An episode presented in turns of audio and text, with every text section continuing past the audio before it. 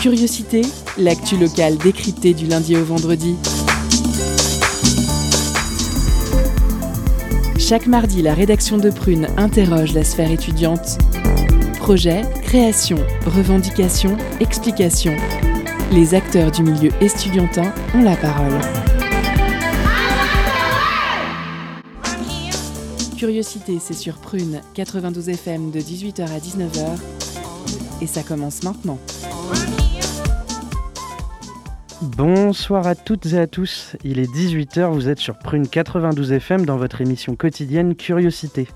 Comme tous les mardis, on vous parle vie étudiante, mais cette semaine, émission spéciale avec différents acteurs et actrices de l'Université de Nantes. Face à cette situation exceptionnelle, il nous apparaissait intéressant d'offrir une émission de réflexion sur la façon dont la crise actuelle impacte les étudiants ainsi que les personnels de l'université et sur les solutions mises en place ou à venir. Vous le savez, cela fait maintenant plus d'un an que le Covid a changé nos vies. Dans le travail, dans nos loisirs, dans nos relations sociales, dans pratiquement tous les pans de notre existence. Pour certains plus que d'autres, et le monde universitaire au même titre que les restaurants, les bars, les musées, les salles de spectacle, ne peuvent plus fonctionner normalement. Il a fallu trouver des moyens de continuer l'activité et à l'université, cela passe par le distanciel. Depuis plus d'un an, les étudiants doivent suivre leurs cours sur ordinateur, tout seuls, chez leurs parents ou entre amis, mais toujours face à un écran complexifiant les méthodes pédagogiques pour les professeurs, rendant difficile l'attention continue des étudiants et surtout baissant de manière importante leur motivation. On a pu se demander si le gouvernement n'avait pas un temps oublié les étudiants et étudiantes. Avec une préparation pour la seconde vague qui a été plus que critiquée, des décisions de soutien aux étudiants et personnels qui ont mis du temps à être mises en place.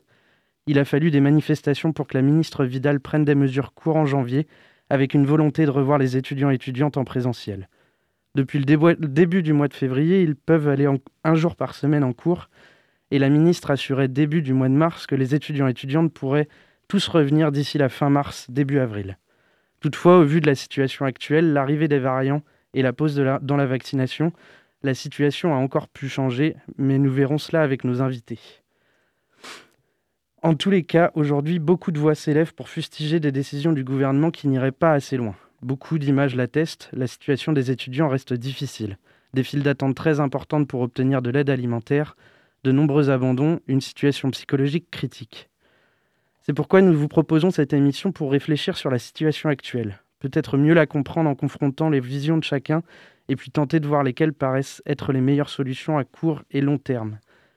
Pour cette émission, nous avons le plaisir de recevoir Karine Bernot, présidente de l'Université de Nantes. Bonsoir. Bonsoir. Deux chefs d'établissement euh, du supérieur, Annick Peter-Custo, directrice de l'UFR d'Histoire de Nantes, ainsi que Philippe Despins, directeur de Polytech Nantes. Bonsoir. Bonsoir. Nous recevons également Sarah Adou, psychologue, et Lydie Gauchard, assistante sociale. Toutes les deux travaillent au service de santé des étudiants.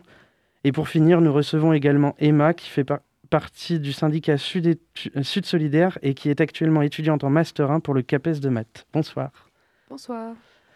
Avec eux, nous allons parler des différentes problématiques qui touchent les étudiants et étudiantes et l'université en règle générale, à savoir la scolarité et la vie des étudiants dans leurs études, les difficultés économiques auxquelles ils ou elles doivent faire face et les aides qui sont faites actuellement, la santé des étudiants, dans quel état d'esprit ils sont en ce moment, et enfin nous parlerons des actualités qui concernent l'université. Pour commencer, j'aimerais, si vous le voulez bien, Madame Bernot, euh, que vous nous fassiez un point clair sur la situation actuelle de l'université, si, présentiel euh, ou non il y a, quels services sont ouverts, y a-t-il encore une vie sur le campus? Vaste question.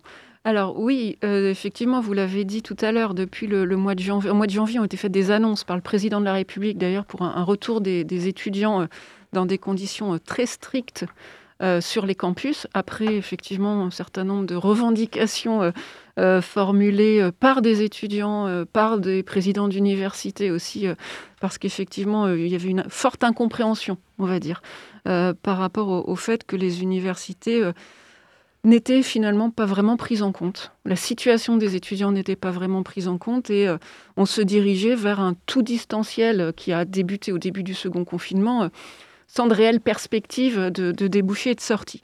Donc ces annonces du mois de janvier, euh, évidemment, ont, permis de faire revenir les étudiants sur les campus de manière progressive, de manière aussi différente, selon des modalités différentes. Mais là, collègues en parleront peut-être tout à l'heure, euh, selon les spécificités disciplinaires, bâtimentaires et les, pratiques des uns et des autres. Aujourd'hui, globalement, sur le périmètre de l'université, on a 63% des étudiants qui reviennent sur les campus au moins un jour par semaine. Mais il faut prendre en compte le fait que certains étudiants aujourd'hui sont rentrés dans leur famille, ne sont plus forcément à Nantes et ne souhaitent pas revenir sur les campus. Parce qu'en réalité, tous les étudiants peuvent revenir périodiquement sur les campus, mais certains se sont éloignés, ne sont plus en capacité de le faire. Alors, selon Frédéric Vital, euh, euh, cité par Le Monde, le taux de présence aux examens serait seulement de 3 points en dessous de celui de l'année précédente. Pourtant, côté notation, les établissements sont appelés à la clémence. Certains enseignants pointent également une forme de déperdition des acquis euh, académiques. Est-ce que ces déclarations rejoignent vos premières observations lors du déroulement des dernières partielles au niveau du taux de participation ou des résultats? Alors, je peux, commencer. Euh, nous, c'est une situation un peu particulière en tant euh, qu'école d'ingénieurs. On n'a pas de partiel, on a du contrôle continu. Donc, on a eu la chance de pouvoir faire revenir les étudiants euh, dès la fin du premier semestre, aussi bien sur les TP que sur les, contrôles qu'on avait en présentiel. Donc, on a pu en faire certains en distanciel, mais on pouvait avoir les, étudiants sur du contrôle, du contrôle en présentiel. Donc, il n'y a eu aucune difficulté. Et là, on vient de faire l'ensemble des jurys du premier semestre et tout s'est bien passé. Il n'y a pas plus d'étudiants en difficulté que les semestres précédents. Alors, il y a peut-être eu de la clémence, il y a peut-être une adaptation en fonction des programmes ou de l'avancée des programmes euh, des examens. On avait demandé ça aux collègues, mais ce qui est tout à fait normal. Et donc, ça s'est relativement, euh, relativement bien passé pour l'ensemble des étudiants. Sur la présence sur site, alors nous, on a de la chance, c'est qu'on est une école sur euh, trois sites et sur chaque site, on a énormément de places qui nous est disponible. Donc, en plus, nos étudiants de troisième année sont partis en stage enfin de dernière année, de cinquième année, donc de, l'équivalent Master 2, de cinquième année du cycle ingénieur. Donc, ce qui fait que nous, l'ensemble de nos étudiants sont aujourd'hui en présentiel sur l'ensemble de leur, euh, de leur enseignement sur le campus de l'Enchantrerie, euh, donc de Gavie à Saint-Nazaire et de La roche Oui, alors euh, pour, pour l'UFR que je dirige, l'UFR d'histoire, histoire de l'art et archéologie, c'est d'ailleurs très très intéressant d'avoir d'avoir la succession de deux propos avec deux mmh. situations radicalement différentes. Parce que dans nos formations à nous, il n'y a pratiquement rien qui ressemble à du TP, ce qui fait que la plupart de nos enseignements n'ont pas pu bénéficier de la dérogation accordée euh, par les recteurs aux euh, enseignements de travaux pratiques qu'il était évidemment impossible de faire à distance, à part euh, quelques enseignements d'informatique ou d'enseignements de dessin archéologique extrêmement spécifiques et pour lesquels on a pu faire revenir nos étudiants. Donc, euh, à partir du confinement de début novembre, effectivement, nous sommes passés à un tout distanciel qui s'est modulé euh, suite aux déclarations du président de la République et de la circulaire de fin janvier, qui a permis, dès le début février, de faire revenir les étudiants euh, par demi-groupe pour toutes les promotions et toutes les formations, c'est-à-dire de la L1 jusqu'au master. ce qui est rendu encore plus comment dire, euh, compatible avec euh, le cadre sanitaire que, euh, comme l'a souligné la présidente de l'université, une partie non négligeable de nos étudiants sont retournés chez leurs parents ou bien craignent pour la santé de leurs proches hein, s'ils devaient prendre des risques en se rendant sur les campus. Et pour toutes ces raisons, nous avons de toute façon 30% de nos étudiants à peu près qui ne souhaitent pas revenir sur nos campus. Et donc, en définitive, en les faisant revenir par demi-groupe, euh, eh bien, les conditions sanitaires sont absolument euh, préservées. Je pense que la présidente de l'université pourra euh, conforter le fait qu'il n'y a pas de circulation du virus sur les campus. Ça, c'est tout à fait clair. Oui, en, en un mot, c'est vrai qu'on a eu évidemment des cas positifs d'étudiants comme de personnel, mais à chaque fois des contaminations qui avaient lieu en dehors de l'université. Et on a constaté à chaque fois, et encore tout récemment, euh, par des campagnes de tests massives, euh, que même si on avait un des cas positifs, il n'y avait pas de contamination qui se faisait sur le campus. Mmh. Donc ça veut dire qu'effectivement les mesures qui sont mises en place sont efficaces et surtout, et je tiens à le dire, sont appliquées par, avec beaucoup de sérieux par les personnels mais aussi par les étudiants. Ça, c'est tout à fait clair. On n'a jamais eu à reprendre les étudiants sur la distanciation, le lavage des mains ou le port du masque mmh. obligatoire sur les campus, y compris en extérieur, sauf pour ceux qui euh, fumeraient une petite cigarette de temps en temps, mais ils le font de toute façon de manière extrêmement euh, sérieuse. Alors, pour ce qui est de la présence sur site, là encore, situation radicalement différente par rapport à Polytech. Moi, je fais partie d'une des cinq ou six composantes qui se partagent un même campus, euh, celui de euh, Tertre Sensive, ce qui évidemment a euh, nécessité une grande coordination entre les directeurs de composantes et sous la tutelle de nos préfigurateurs de pôle afin d'organiser les choses. Mais là encore, cette concertation a permis que cela se fasse sans douleur. Quant aux examens de janvier, situation radicalement opposée là encore avec Polytech, nous avons de nombreuses évaluations de nos étudiants notamment en licence, qui se font par le biais d'examens finaux qui étaient organisés effectivement dans les, premiers, euh, les 15 premiers jours de janvier. Euh, selon les composantes, et la mienne avait euh, choisi une modalité un peu hybride pour les L1, du tout présentiel pour les L3 et du tout distanciel pour les L2, mais chaque composante a en réalité décidé comment, comment moduler les choses pour qu'il y ait toujours un peu de du moins sur les promotions de licence, un peu de distanciel et un peu de présentiel. Nous n'avons pas du tout constaté de euh, défection euh, en plus grand nombre que par rapport aux années euh, précédentes. Et donc, le, taux en fait d'étudiants de, qui, qui se sont rendus aux évaluations n'a pas été dégradé.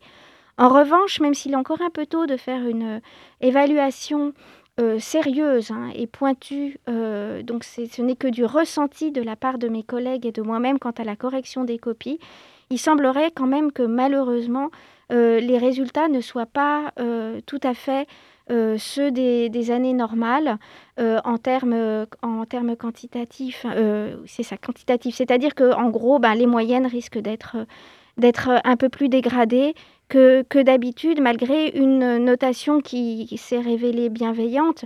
Mais euh, nous sommes sur une ligne de crête, c'est-à-dire que d'un point de vue, d'un certain côté, nous ne voulons pas et mettre de faire comme si de rien n'était et mettre de côté la situation extrêmement difficile qu'ont euh, affronter les étudiants. Mais de l'autre, nous sommes aussi garants en fait de la validité et de la légitimité de nos, de nos formations et de nos diplômes. Et donc, euh, on ne peut pas non plus euh, euh, forcer trop, en fait, la notation bienveillante. Ne serait-ce que après, pour, que, pour justifier qu'après, sur le marché de l'emploi ou dans la poursuite de leur formation, les étudiants ne soient pas considérés comme des étudiants de, qui ont un, diplôme qui ne, qui ne correspond pas aux, aux critères normaux de leur diplomation. Et hum, quel constat euh, en tant qu'étudiante euh, en master euh, tu fais par rapport à, à tes collègues Est-ce qu'il y a un certain abandon ou, ou difficulté ah, Pour mon cas particulier, j'ai eu la chance d'avoir pu faire mes stages de formation en fait parce que je fais des stages dans des collèges ou dans des lycées, etc. Et du coup, les collèges et lycées étant ouverts encore, j'ai pu faire mes stages de formation et ça m'a beaucoup aidé. Mais euh, les cours en distanciel, on le sait, euh, fonctionnent beaucoup moins bien que les cours en présentiel pour tout ce qui est euh, de l'acquisition des connaissances et des compétences des étudiants. Et ça a créé une vraie défaillance depuis l'année dernière, en fait. Et je ne sais pas si... Il y a beaucoup d'étudiants qui se sont plaints aussi d'un retour en présentiel pour des examens, sachant que tous les cours avant avaient été en distanciel. Bien sûr, il y a eu des, adaptations qui ont été prises, comme l'a dit la, la directrice de l'UFR d'histoire euh, pour aussi adapter en fonction des, bâtiments, des salles, etc. Euh, et c'est pareil, euh, l'ouverture des salles en, demi-groupe, au début d'année, elle avait été prise en compte. Petit à petit, on avait rapproché les étudiants. Au final, tout le monde pouvait venir. Et puis après, c'était tout le monde qui n'avait plus le droit d'être là. Et puis maintenant, on recommence petit à petit à faire revenir les gens dans des salles. Les, les choses, elles sont bien respectées, mais les étudiants, ils sont ils sont fatigués, ils ont, ils ont beaucoup peur des examens. Hein. les partiels, etc., c'était euh, une hausse dans l'anxiété euh, terrible. Et les abandons sont, sont, beaucoup liés à ça. Surtout quand on a des étudiants boursiers euh, pour qui les bourses reposent sur la présence en examen, sur la présence en cours, sur la, la, présence en cours, l'assiduité, etc., qui est liée aux bourses. Ça, c'est aussi un, un, gros problème pour moi. Ok. Euh, justement, selon un sondage BVA pour l'étudiant et Orange, 75, 74% des étudiants interrogés se déclarent en perte de motivation euh, et 71% ont l'impression de décrocher. Donc ces chiffres démontrent un certain paradoxe. D'un côté, une présence maintenue aux examens, euh, qui peut s'expliquer notamment pour les étudiants boursiers, comme tu viens de le dire, et d'un autre, de plus en plus d'étudiants qui ne se connectent pas lors des cours, visiblement. Est-ce que vous avez remarqué ce phénomène et comment est-ce que vous l'expliquez?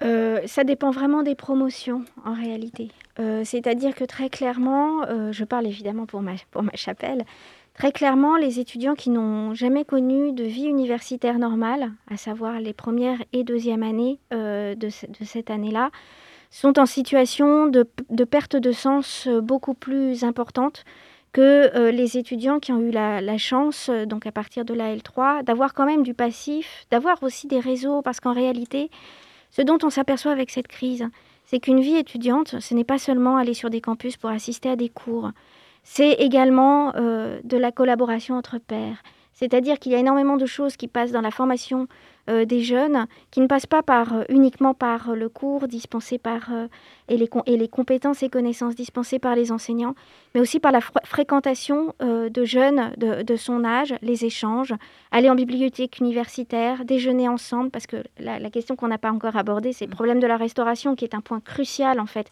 du point de vue du retour de nos étudiants sur les campus, puisque c'est évidemment lorsque l'on tombe le masque pour déjeuner que euh, les risques de contamination sont les, sur nos campus sont les, sont les plus élevés. Mais bref, donc euh, euh, si, si, cette crise nous, nous apprend, elle, nous apprend beaucoup de choses, parce que les crises sont toujours des révélateurs de situations, soit économiques, sociales, psychologiques, qui existaient auparavant, mais qu'elles mettent en exergue de manière extrêmement aiguë.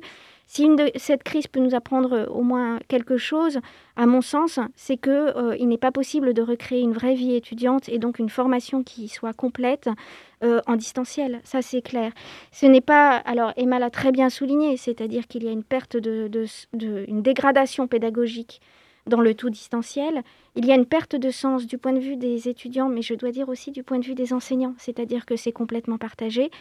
Mais il y a aussi euh, ce dont on s'aperçoit, c'est qu'une formation d'étudiante, c'est aussi une vie collective, une vie communautaire, euh, d'échange, de dialogue, de concertation, de vie associative, et que ça, malheureusement, malgré tous les efforts qu'on peut faire, c'est extrêmement difficile à recréer ou à essayer de continuer dans les circonstances d'une pandémie.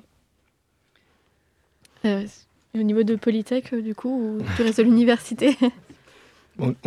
au niveau de Polytech, alors je vais commencer par la vie associative. C'est vrai qu'elle a été euh, fortement entamée. Parce que globalement, les élèves avaient prévu. Alors nous, on a une vie associative au sein d'une école. Euh, déjà, c'est un peu particulier.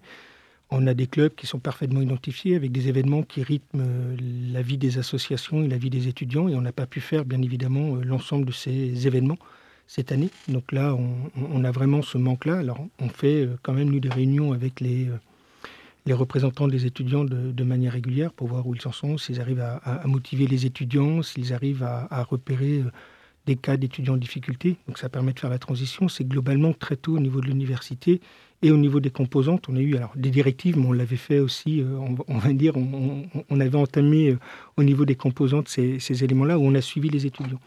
C'est-à-dire que moi, je pense qu'il faut, même si ça ne s'est pas forcément vu du côté étudiant, il y a eu une réactivité de l'ensemble du personnel de l'université dès la première pandémie qui a été très importante, en termes de moyens, en termes de suivi euh, individuel des étudiants, des suivis de groupe.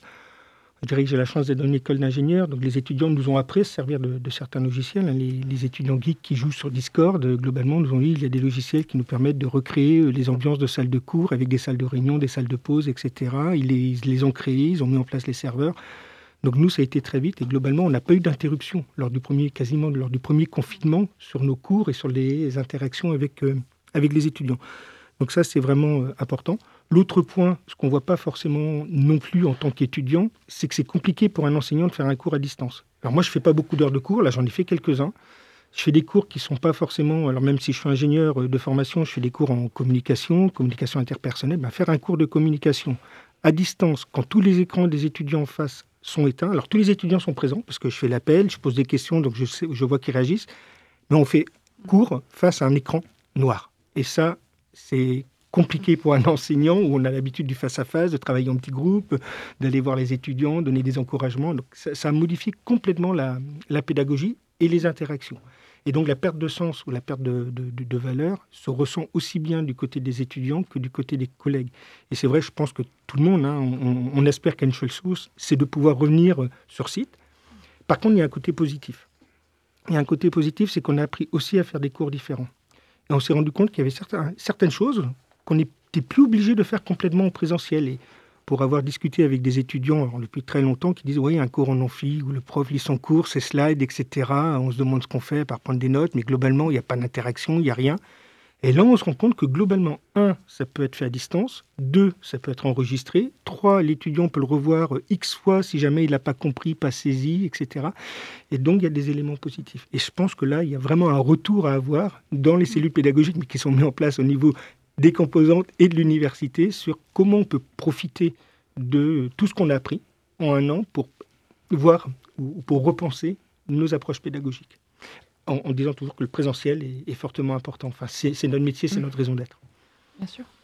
Euh, je voulais juste réagir euh, là-dessus, puisque je suis d'accord avec vous. Euh, il y a toute une partie des choses qu'on a découvertes en distanciel, même pour les étudiants qui ont un, intérêt. Et en même temps, moi, en tout cas, dans mon syndicat solidaire étudiant, on est pour un retour en présentiel et on est pour que le distanciel reste une mesure d'urgence. Et en même temps, c'était aussi les aides numériques euh, pour les étudiants, elles mm. ont été très utiles pour mm. les étudiants euh, défavorisés euh, parce qu'ils ont besoin d'ordinateurs et de pouvoir se connecter à Internet, même dans le monde du travail, etc. Donc, c'est des choses qui ont été utiles pour toute une frange des étudiants qui n'avaient pas forcément accès à ça, qui ne sont pas forcément en école d'ingénieur. Mais il y a aussi, dans, le, dans le distanciel, c'était aussi une demande, par exemple, de certains étudiants handicapés dans une mm. situation de handicap qui ne pouvaient pas se rendre sur les locaux puisque les locaux n'ont pas été construits pour, etc. Donc ça a quand même bénéficié une partie des étudiants. Et en même temps, le présentiel, euh, nous, on l'a demandé, les étudiants, ils se sont battus pour, etc., pour mm. revenir, pour qu'on s'occupe de nous, pour qu'on puisse avoir ce retour-là que les écoles mm. d'ingénieurs ont eu. C'est-à-dire que que les BTS qui étaient dans des lycées ont eu, en mm. fait. pas toutes les écoles d'ingénieurs, mais en tout cas, les IUT, les DUT qui étaient dans des, dans des lycées et, tout, ils avaient un retour en les présentiel. Écoles, les écoles d'ingénieurs qui dépendent du MESRI ou les écoles d'ingénieurs internes aux universités avaient les mêmes règles que l'université. Donc là, on était exactement comme la fac de sciences. On vous avez le droit à DTP et on a le droit à DTP. Là, il n'y a pas de mm. différence. Par contre, c'est vrai que je mm-hmm. plains les collègues qui n'avaient pas cette chance mm. d'avoir euh, d'avoir DTP. Moi aussi, je suis complètement sur le retour en présentiel. C'est vraiment, euh, vraiment important. Par contre, je, enfin, je suis persuadé qu'il y a du positif dans le fait de passer certains éléments en distanciel. Pas tout, mais certains. Je, je vais devoir vous couper. On va faire une courte pause avec une musique de Salt The Beginning et nous revenons juste après.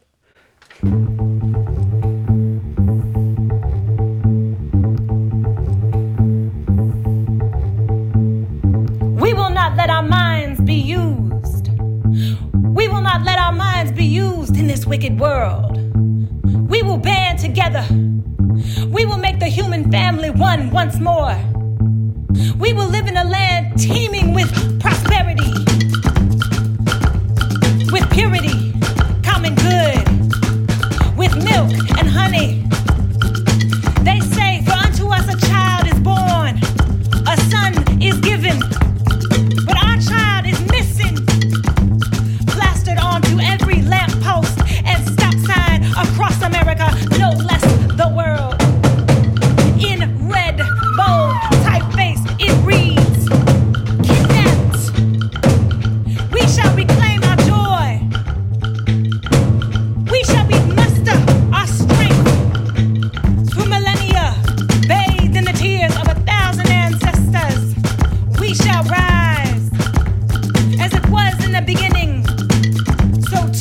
Valley be.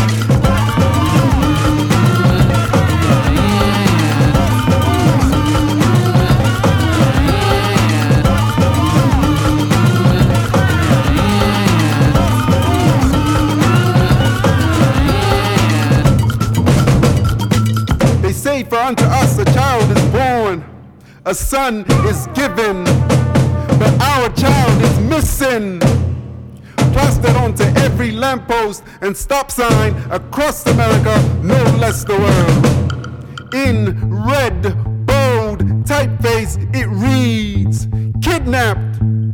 We shall reclaim our joy.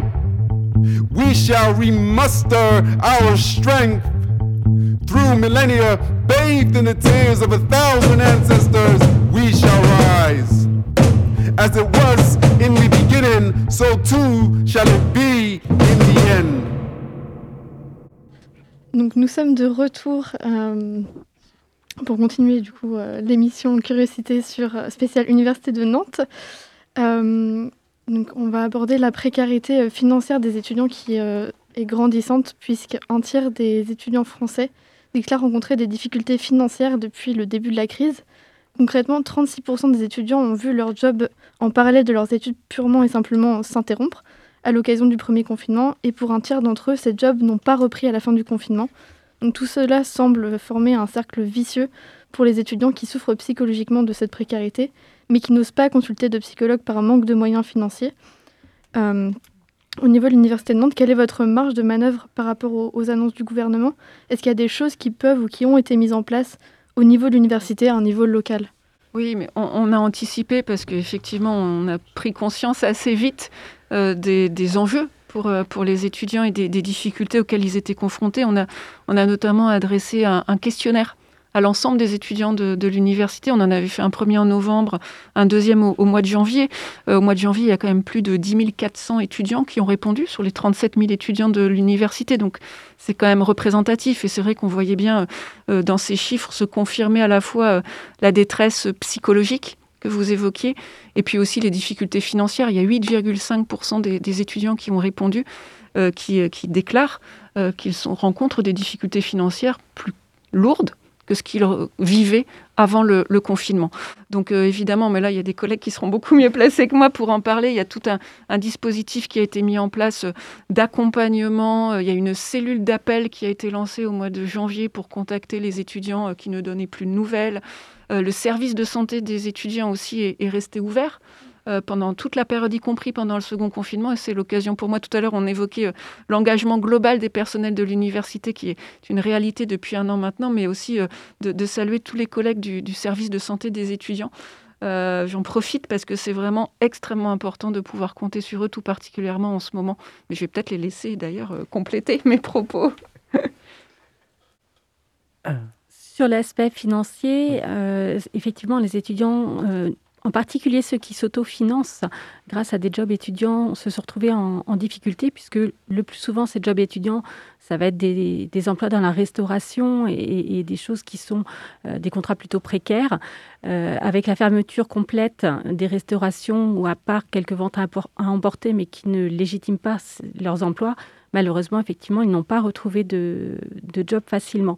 Alors ça impacte euh, beaucoup les étudiants euh, internationaux qui sont les premiers touchés par cette, euh, par cette situation et aussi quelques étudiants en situation d'autonomie par rapport à leur euh, par rapport à leurs parents parce qu'en principe euh, tout étudiant est censé être euh, soutenu euh, par ses parents à hauteur de leur de leur de leurs possibilités du fait de l'obligation alimentaire. Mais effectivement en dehors de ce cas de figure là on a encore en termes de dispositifs les étudiants boursiers qui eux ont finalement pas forcément eu de, modulation de leur niveau de vie par rapport à cette crise sanitaire euh, au niveau impact psychologique là je vais laisser la, parole à ma collègue. Euh, mais effectivement on, a ce, retentissement euh, aussi bien au niveau social que bah, directement au niveau du service des psychologues.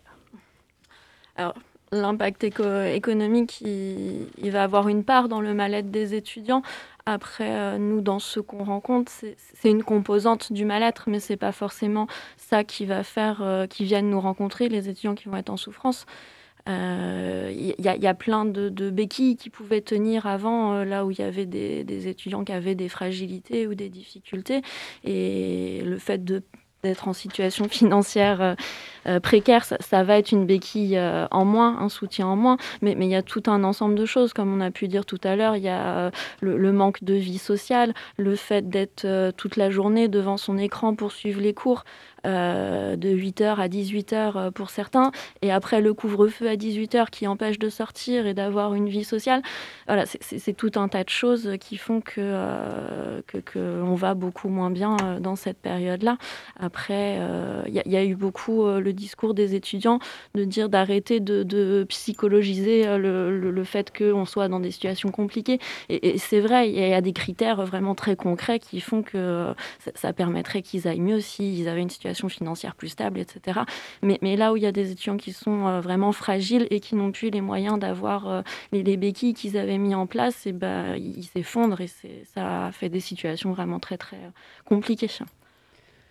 Et hum, quelles mesures, quelles solutions les étudiants souhaiteraient-ils voir mises en place? Donc là, je parlais au syndicat Solidaire.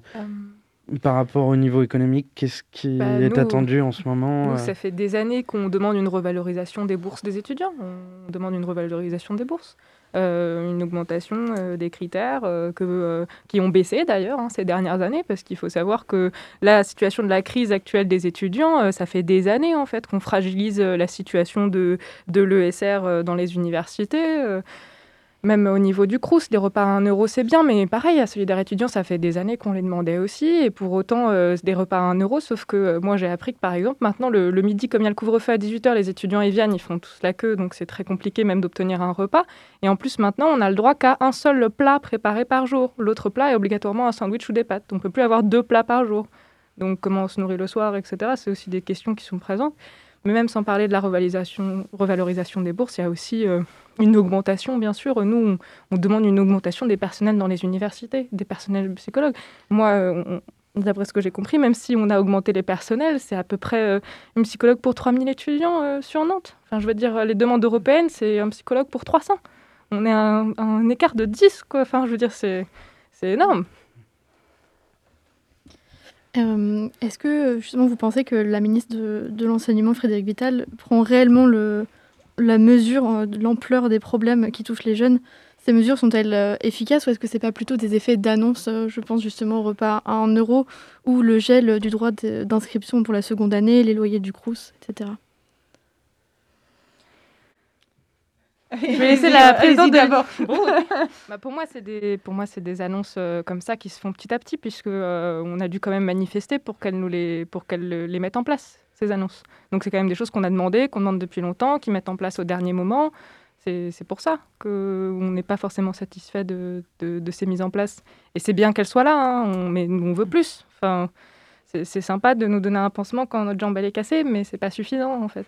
En fait, l'enjeu, c'est que, l'enseignement supérieur devienne vraiment une priorité de la politique du gouvernement dans son ensemble.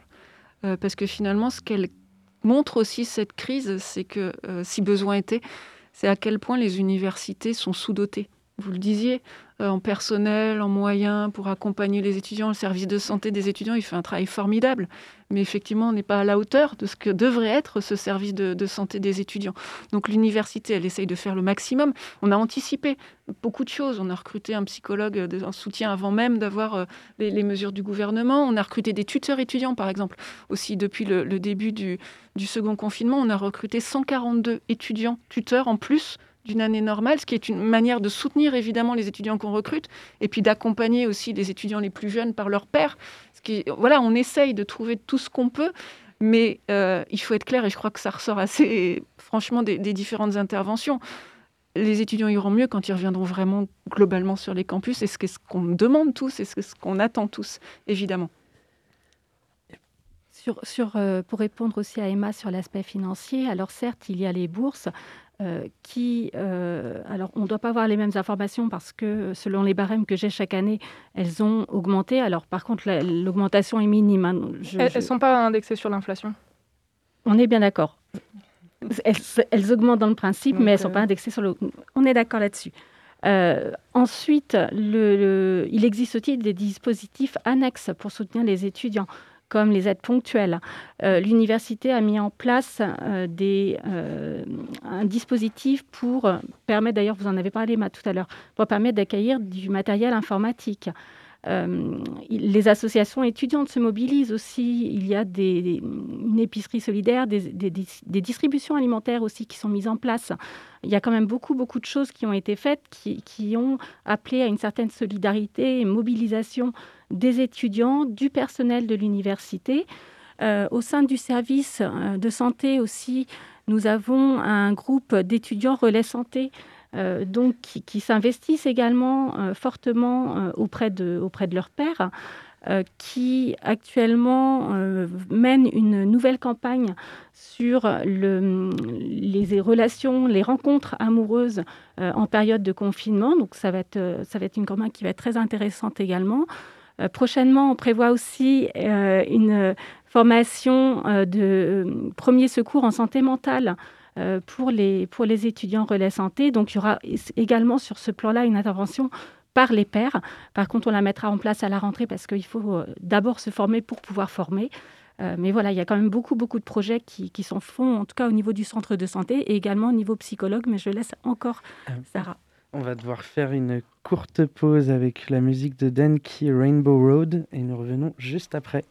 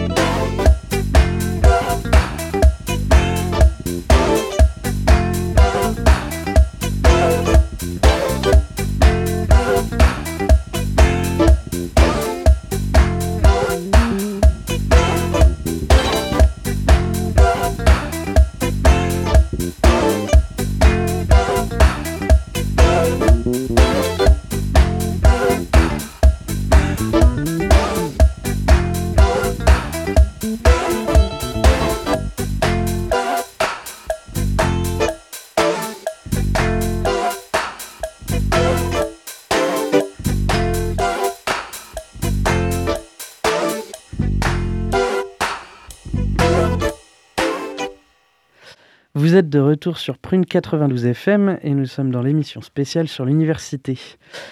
Euh, Christophe Tchourio, directeur du centre de santé de l'université de Bordeaux, euh, dit qu'on est maintenant à plus de 30% d'étudiants présentant des symptômes de dépression, Certains décrochent, d'autres auront des blessures psychiques qui vont durer. Qu'en est-il de Nantes? Euh, à Nantes, on a une grande liste d'attente d'étudiants qui sont en demande de pouvoir rencontrer des psychologues ou des psychiatres dans le service.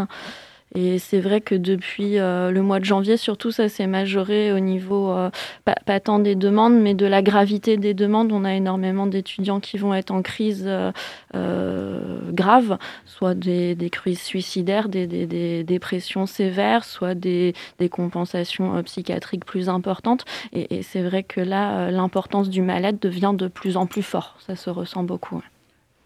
Si je peux me permettre, je pense qu'il y a un enjeu qui est la gestion de la, la, la, cette crise sur la durée. C'est-à-dire même quand on va sortir de, de, la crise dans laquelle on est et qu'on va pouvoir retrouver une vie en présentiel, euh, il y aura encore des conséquences à gérer sans doute pendant des mois, peut-être des années, euh, aussi bien sur le plan psychologique que pédagogique. Enfin, et, et on aura besoin là aussi de moyens pour accompagner les étudiants. Est-ce qu'il y a des études qui ont été faites justement euh, pour euh, évaluer, chiffrer un petit peu euh, ces conséquences? Bah, là, non, pour l'instant, on est encore dedans, donc c'est compliqué de, de, faire une étude et de chiffrer. Mais c'est vrai que nous, on constate qu'on est euh, la majeure partie du travail euh, du service de santé, aussi bien euh, concernant les médecins, les infirmières que bah, évidemment les psychologues et les psychiatres. C'est des demandes d'aide psychologique qui nous sont faites. Et au niveau des étudiants, justement, est-ce que enfin, vous le ressentez vous, au quotidien, j'imagine? Oui, mais moi je le ressens au quotidien depuis, euh, depuis l'année dernière. Euh, moi, le, premier confinement, j'ai été confinée un mois seule dans un appartement. C'était euh, terrible. En plus, j'avais un suivi psychologique à l'époque et ma psychologue n'était pas là pendant un mois, donc c'était vraiment très compliqué. J'ai eu recours à des plateformes en ligne qui, étaient, qui étaient très utiles. Mais même au niveau de, des étudiants en général, ça se ressent énormément. Il y a beaucoup de désistements au sein des formations. ce qui est compliqué, c'est que cette crise dans la durée, elle va avoir un, vrai impact, euh, comme on, l'a dit avant, mais euh, elle en a, euh, elle a déjà, comment dire, elle a déjà un impact. Je pense que l'une des choses qui impacte le plus la santé mentale des étudiants, c'est la projection dans l'avenir et le fait que déjà avec la crise écologique qui s'annonce, notre ma génération, notre génération a déjà très peu d'espoir dans l'avenir, que cette pandémie n'a fait que fragiliser ce petit espoir et que le fait que les annonces du gouvernement se fassent de semaine en semaine euh, qu'on ne sache pas une semaine avant les examens si on va les avoir ou pas, si nos cours ne vont pas disparaître ou pas, si on va avoir des, des choses qui vont être mises en place ou pas, etc. Et ça, ça rajoute une angoisse euh, démente, en fait, sur les étudiants. Est-ce que quelqu'un voulait réagir avant qu'on pose l'autre question? Oui, alors moi, en tant que directrice du FR, c'est vrai que j'ai moins un contact direct par, que, bien entendu, les services de santé étudiants par rapport à ces situations-là. Ce que je constate quand même, c'est que euh, il y a aussi, au-delà même de... C'est en ça que je rejoins vraiment la présidente de l'université. On est en situation... On va avoir des situations de choc post-traumatique, en réalité. Et que moi, ce que je constate dans les échanges avec des étudiants qui m'écrivent, c'est leur hyper-émotivité, bien compréhensible. Hein, leur hyper-émotivité, leur panique, très souvent. Et ils paniquent pour des choses. Ils me contactent pour, pour ce que normalement, enfin, ce qui relève du travail de secrétariat pédagogique ou éventuellement directeur de département sur des problèmes d'emploi du temps, etc. Mais en fait, tout prend une dimension euh, d'agression euh, en réalité, euh, une contrariété, euh, euh, un problème d'emploi du temps, un enseignant dont on n'a pas compris les instructions. Et ça me remonte automatiquement à moi, ce que je, ce que je conçois parfaitement, vous voyez, mais et où je lis en fait euh, ma lecture de la, de la chose qui est tout, tout à fait nouvelle, c'est véritablement la, la situation d'angoisse qui touche même en fait des, euh, comment dire, euh, des petites choses du quotidien, euh, voilà, de la vie étudiante, s'il peut arriver d'avoir des, problèmes de salle, d'emploi de, du temps, etc. Des, des, petites choses en fait prennent des dimensions et, de tout de suite, c'est la panique et c'est des mails le dimanche, 10, 15 d'affilée pour me dire mais, mais là vraiment je suis en, panique totale. Et ça c'est vraiment quelque chose de, de, de, tout, à, tout à fait neuf. Outre évidemment quelques signalements euh, mal, malheureux euh, de d'études. Alors moi ce que je constate aussi c'est une grande solidarité entre les étudiants. Nous on a eu des signalements sur tentatives de suicide ou des comment dire des prémis, enfin, des, des, signaux qui allaient voilà dans ce sens-là par, euh, par des étudiants parce qu'ils avaient comment dire, remarqué un tweet un peu anormal d'un des leurs. Et tout de suite, ils ont contacté le secrétariat pédagogique. J'ai trouvé ça formidable. C'est remonté au service de santé étudiante, intervention des pompiers, et on a réussi à. Enfin, moi je suis pour rien, mais enfin, disons, la... et ça, je trouve que c'est c'est une belle leçon en fait pour la communauté universitaire de se retrouver comme communauté aussi avec cette, euh, cette solidarité. Je m'en gargarise pas parce que je pense comme Emma que en fait euh, euh, tout ça c'est très beau, mais ce qu'il faut c'est des moyens pour autant long et pas seulement en temps de crise, encadrer, soutenir les étudiants et donc ça ne va pas. Je ne veux pas faire un discours de fleurs bleues pour essayer de d'adoucir la réalité, mais ce que je constate quand même, c'est le profond désarroi des étudiants qui se manifeste dans des petites choses, mais c'est aussi solidarité. Et hum, en réponse à la détresse psychologique des étudiants, le gouvernement a lancé il y a une semaine la plateforme Santé Psy étudiant. Euh, cela permet aux étudiants qui le souhaitent de bénéficier d'au moins trois séances gratuites avec un psychologue partenaire de la plateforme. La seule condition est de consulter son médecin généraliste ou médecin du SSU, service de santé universitaire, au préalable. Est-ce que ça vous semble suffisant? Trois consultations pour une personne en détresse psychologique, ça peut sembler un peu léger, non? Alors, c'est trois consultations qui vont pouvoir être renouvelées. Donc, au total, ça fait six consultations. C'est très variable. Non, je pense que dans la majorité des cas, ça va être effectivement assez léger. Pour certains étudiants qui, euh, qui vont avoir des troubles assez euh, peu, sévères, ça, ça, pourra être une béquille et, permettre d'aller mieux. Mais pour beaucoup, ça, ça va être assez peu, effectivement. Au niveau des, établissements, quelles aides avez-vous mis en place pour aider les individus en, détresse? Vous, avez, commencé à en parler tout à l'heure, peut-être aller un peu plus en détail bah, Par exemple, on a lancé au mois de, janvier une, cellule d'appel pour les étudiants, parce qu'il y a évidemment toute une série de dispositifs à disposition des étudiants. Ils peuvent prendre des contacts, prendre des rendez-vous.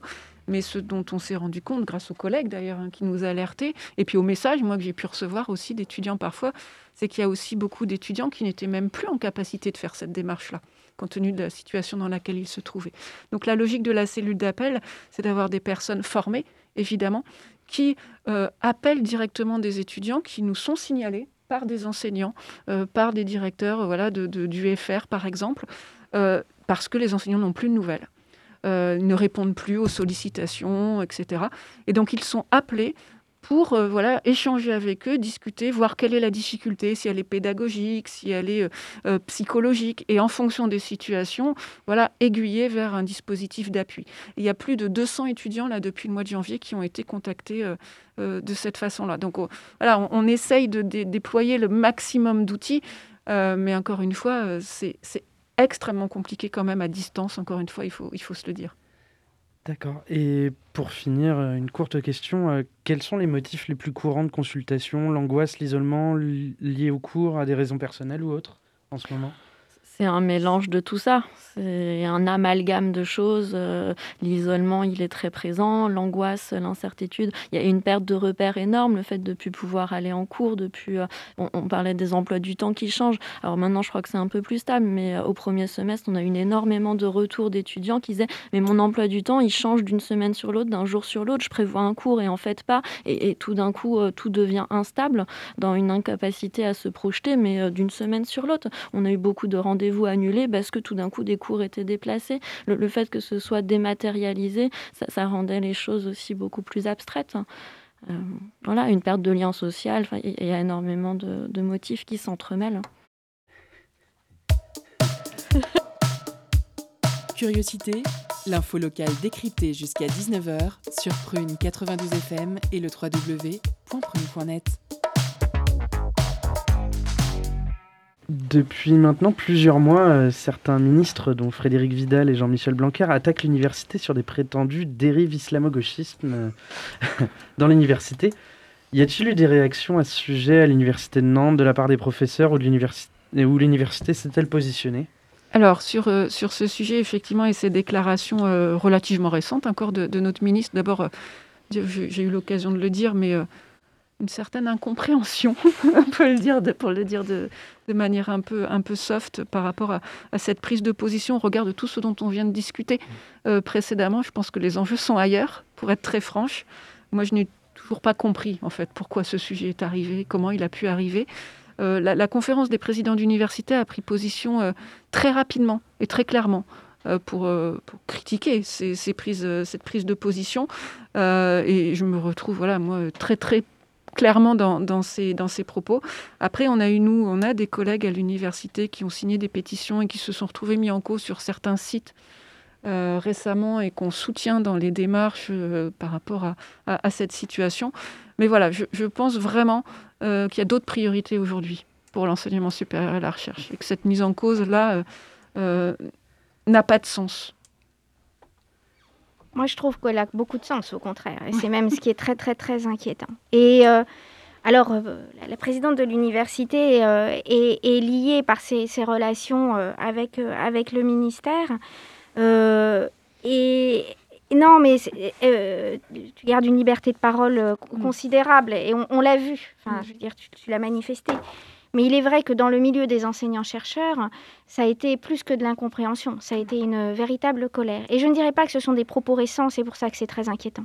C'est-à-dire que dès le lendemain de l'assassinat de Samuel Paty, Jean-Michel Blanquer a quand même mis en cause les amphithéâtres des universités en, insinuant qu'en fait c'était l'islamo-gauchisme ambiant qui avait euh, entraîné, euh, entraîné cet assassinat.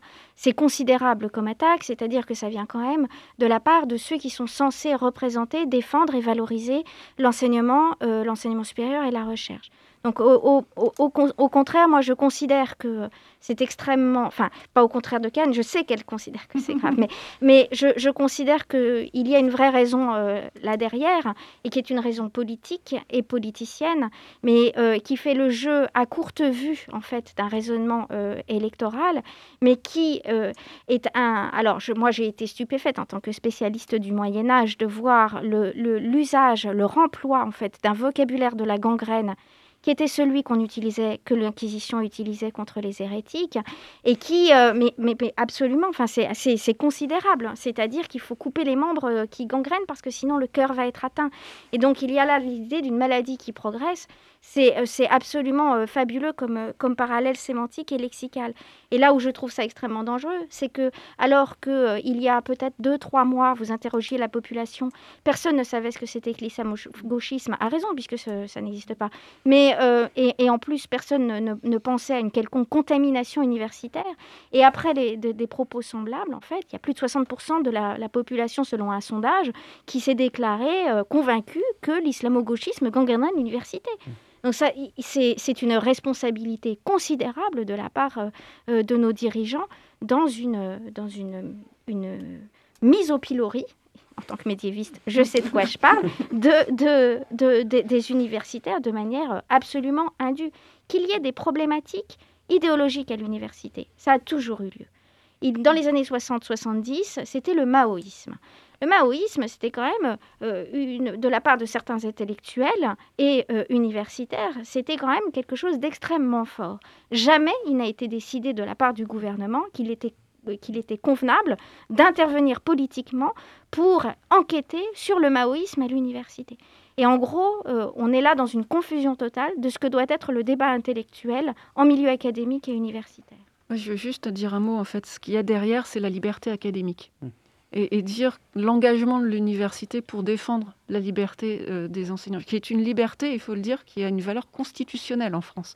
Donc c'est assez remarquable quand même. C'est la plus haute protection qu'on puisse euh, y, accorder. Euh, c'est pour moi ce qui fait l'université. Voilà. Et ça, c'est pas négociable. Dans, tous les cas de figure. Et évidemment, c'est un sujet qu'on portera et qu'on défendra tous, je pense, toujours.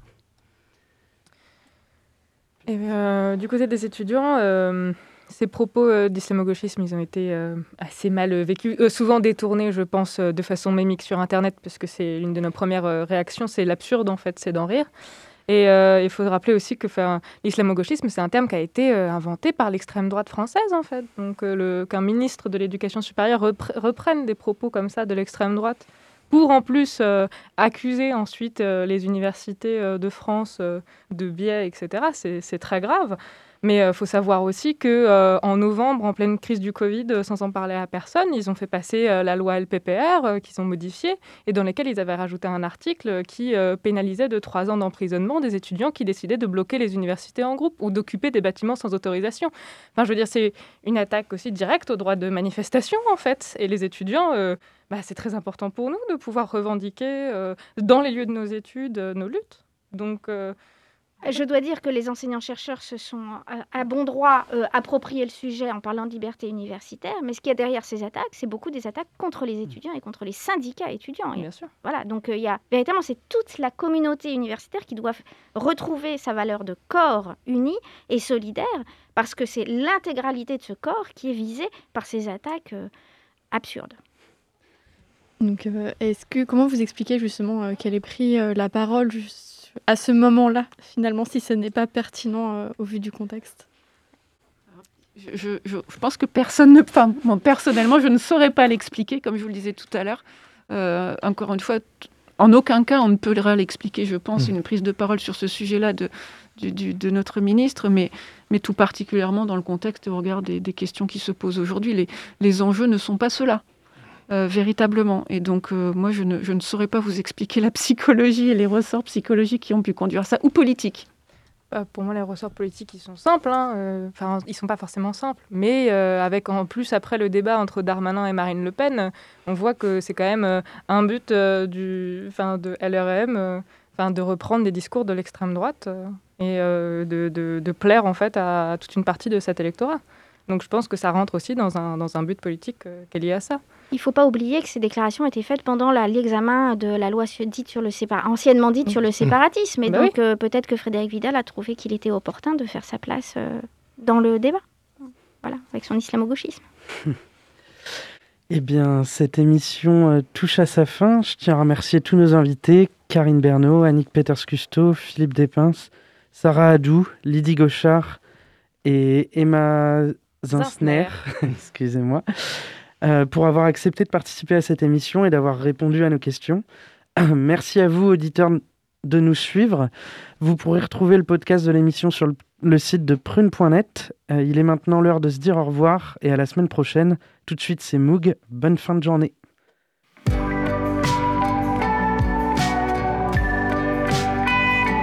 Pour écouter ou réécouter Curiosité, rendez-vous sur le www.prune.net.